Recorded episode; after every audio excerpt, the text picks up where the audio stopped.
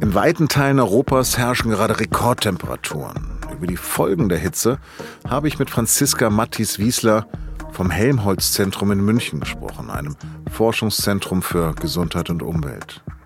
Sie hören auf den Punkt, den Nachrichtenpodcast der Süddeutschen Zeitung. Am Mikro ist Lars Langenau. Herzlich willkommen. Neuer Hitzerekord. Zum ersten Mal in der Geschichte Großbritanniens sind dort Temperaturen von über. In Großbritannien haben die Temperaturen erstmals seit Beginn der Aufzeichnungen. London. Zum ersten Mal in der Geschichte Großbritanniens sind Temperaturen von über 40 Grad gemessen worden. Über Europa hängt eine Hitzeglocke. In Großbritannien fallen Züge aus, weil sich die Gleise verformen könnten. Flüge starten nicht, weil der Asphalt der Rollbahn beschädigt sein könnte. In den Niederlanden kühlen Streuwagen die Straßen mit Salz. Amsterdams bewegliche Brücken werden mit Wasser bespritzt, damit der Stahl sich nicht dehnt. In Teilen Frankreichs ist die durch Sonne und Hitze verursachte Luftverschmutzung so hoch, dass Autofahrer ihr Tempo reduzieren müssen. In Teilen Italiens, Spaniens, Portugals und Frankreichs kämpfen Feuerwehren gegen Wald- und Buschbrände. Wir in Bayern erreichen die 40 Grad heute nicht, aber weiter. Da ist sie, die heißeste Zeit des Tages. Das spiegelt sich in den Temperaturen wieder. Baden-Baden 37 Grad. Der 30 Grad und es wird noch heißer. Viele von denen, die nicht arbeiten müssen, fliehen ans Meer oder an Seen, meist in den Schatten. Manche hätten sich am liebsten in eine dunkle, kühle Höhle ohne Sonnenlicht zurückgezogen. Gesundheitsminister Karl Lauterbach ruft dazu auf, sich in diesen Tagen besonders um Ältere zu kümmern und erinnert ans Trinken.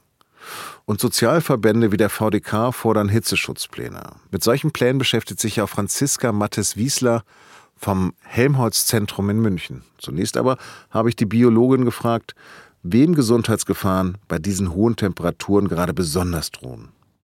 Die Hitze ähm, wird tatsächlich gefährlich für einige äh, unter uns und das betrifft vor allem ältere Mitbürger und Mitbürgerinnen, Menschen mit, mit Vorerkrankungen, aber auch kleine Kinder, Säuglinge und Schwangere und Menschen, die draußen körperlich arbeiten müssen, die sind besonders gefährdet, dass äh, Hitze ihnen zusetzt.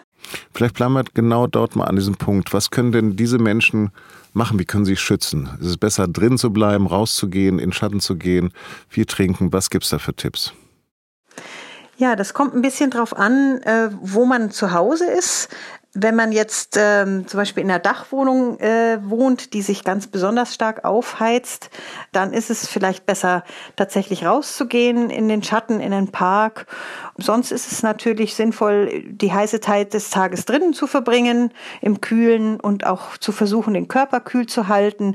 Man könnte Fußbäder machen oder die, die Handgelenke unter kühles Wasser halten, muss natürlich ausreichend trinken und es ist auch wichtig äh, zu versuchen, einen äh, Ort zu finden, wo man erholsam und kühl schlafen kann. Wie könnten wir denn dieser Hitze sonst noch begegnen? Ein ganz wichtiger Aspekt ist natürlich der Klimaschutz, um solche ähm, Extremwetterereignisse und die Zunahme der Häufig, Häufigkeit und der Intensität solcher Extremwetterereignisse entgegenzuwirken. Und so gesehen ist Klimaschutz Gesundheitsschutz. Mhm. Wir haben im Vorgespräch geklärt, dass Sie auch eine längere Zeit für die Weltgesundheitsorganisation WHO gearbeitet haben. Was genau haben Sie dort gemacht für die? Ja, ich habe kurz nach der schwerwiegenden Hitzewelle 2003 bei dem Büro, WHO-Büro für Europa angefangen zu arbeiten und wir hatten die Aufgabe, Anleitungen zu entwickeln, wie Hitzeschutzpläne aussehen könnten, um solche verheerenden Auswirkungen wie 2003 in den Ländern, die bei der WHO Mitgliedstaaten sind in Europa, äh, zukünftig zu verhindern. Sie sprechen von einem Hitzeschutzplan. Was genau ist das? Ein, ein Hitzeschutzplan ist ein Bündel von Maßnahmen, die darauf hinwirken, dass die, die ähm, Auswirkungen von Hitze auf die Menschen möglichst gering gehalten werden. Und da sind ganz viele verschiedene Akteure dabei, von äh, der Kommune, sie finden ja, werden ja meistens in den Kommunen umgesetzt, von der Kommune, von der Verwaltung bis hin zu vor allem dem Gesundheitswesen, dem Gesundheitsdienst, dem Sozialdienst, aber auch ähm, Schulen und Kindergärten und das Bauwesen. Deutschland habe sich nicht vorbereitet auf diese Hitzewelle, haben Sie gewarnt. Wie hätte man sich denn besser vorbereiten können? In Deutschland ist es tatsächlich so, dass äh, noch nicht viele Städte und Kommunen Hitzeschutzpläne umgesetzt haben. Und es wäre wünschenswert, wenn es eine, eine systematische und eine flächendeckende Umsetzung von solchen Hitzeschutzplänen in Landkreisen und Kommunen gäbe. Ist es denn zu irgendwelchen Erfolgen da gekommen? Weil ich sehe nichts sozusagen von einer Entsiegelung der Städte oder dass die Dächer jetzt mehr begrünt sind. In Deutschland ist es tatsächlich so, dass die Städte, die begonnen haben, Hitzeschutzpläne zu entwickeln und auch umzusetzen, sich schon einige Gedanken gemacht haben über diese Stadtentwicklungskomponenten. Es ist hilfreich, äh, die Städte zu entsiegeln, ähm, vor allem viel Grün in die Stadt zu bringen. Also nicht nur Begrünung der Dächer, sondern auch Fassaden und vor allem Stadtbäume äh, bringen viel Schatten und kühlen das Stadtklima ab auch Luftschneisen, die kühle Luft aus dem Umland in die Stadt lassen. Die gibt es in vielen Städten ja schon und da wird dann auch geachtet, dass die nicht unbedingt zugebaut werden. Jetzt reden wir öfters sozusagen über das Wort Klimaanpassung. Was genau versteht man darunter? Klimaanpassung ist äh, im Unterschied zum Klimaschutz, sind das die Maßnahmen, die getroffen werden, um die Auswirkungen des Klimawandels abzufedern. Ich hatte von Ihnen gelesen, dass Sie gesagt haben, Hitzetote sterben leise. Wie meinen Sie das?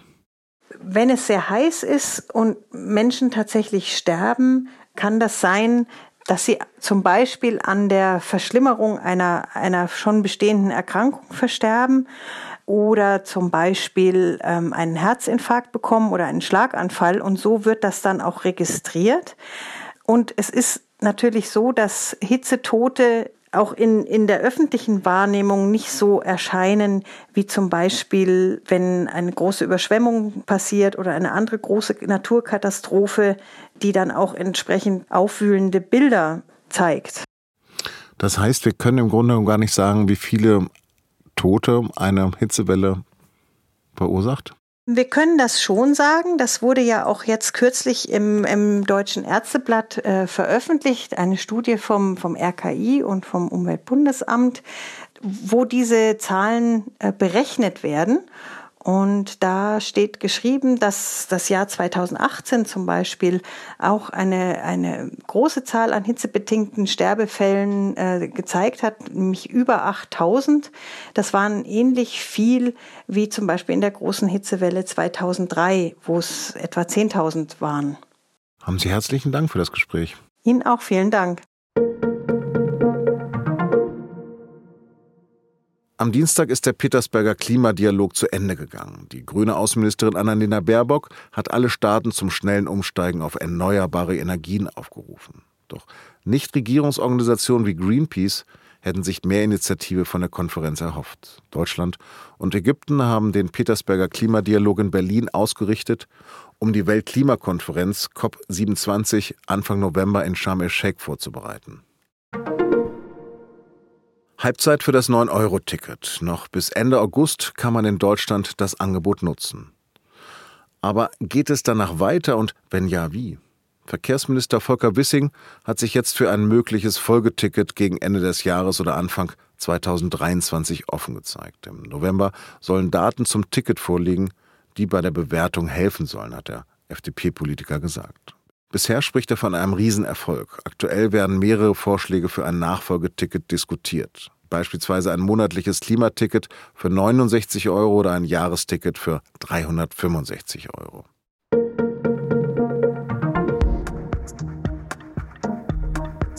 Was machen eigentlich die Leute in Ländern, in denen die Sommer oft so heiß oder noch heißer sind? Meine Kollegin Dunja Ramadan hat darüber kürzlich einen Text verfasst, was wir von Menschen in nordafrikanischen Ländern lernen können. Ich verlinke Ihnen den Essay in den Show Notes. Redaktionsschluss für Auf dem Punkt war 16 Uhr. Produziert hat die Sendung Emanuel Pedersen. Vielen Dank fürs Zuhören und bis morgen.